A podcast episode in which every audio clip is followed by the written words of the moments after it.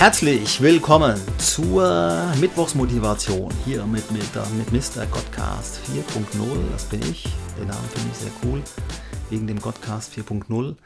Ich äh, mache auch noch einen, einen Podcast dazu, warum der Podcast äh, Godcast und auch Godcast 4.0 heißt.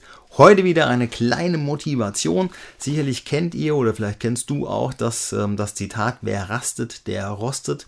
Und ich habe neulich mal hier in meinem Zimmer ein wenig aufgeräumt und habe ein paar Akkus gefunden, die ich lange nicht mehr geladen habe. Die lagen jetzt eine Zeit lang rum, Lithium-Ionen-Akkus und habe die ins Ladegerät gesteckt und das Ladegerät hat leider einen Fehler angezeigt. Das heißt, die Akkus werden nicht mehr geladen. Mit anderen Worten, die sind kaputt und die sind nicht gerade günstig, diese Lithium-Ionen-Akkus.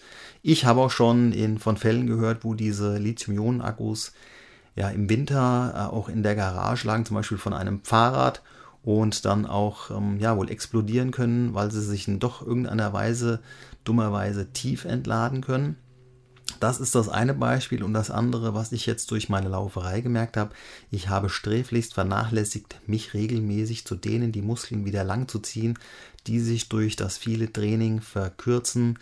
Beim Laufen äh, wirkt sich das halt auch auf den Rücken auch auf, aus, weil die Oberschenkelmuskulatur, also die hintere am Rücken auch zieht. Somit haben sich jetzt bei mir langsam Rückenschmerzen eingeschliffen und deswegen kann ich nur sagen, wer rastet, der rostet, das ist auf jeden Fall so.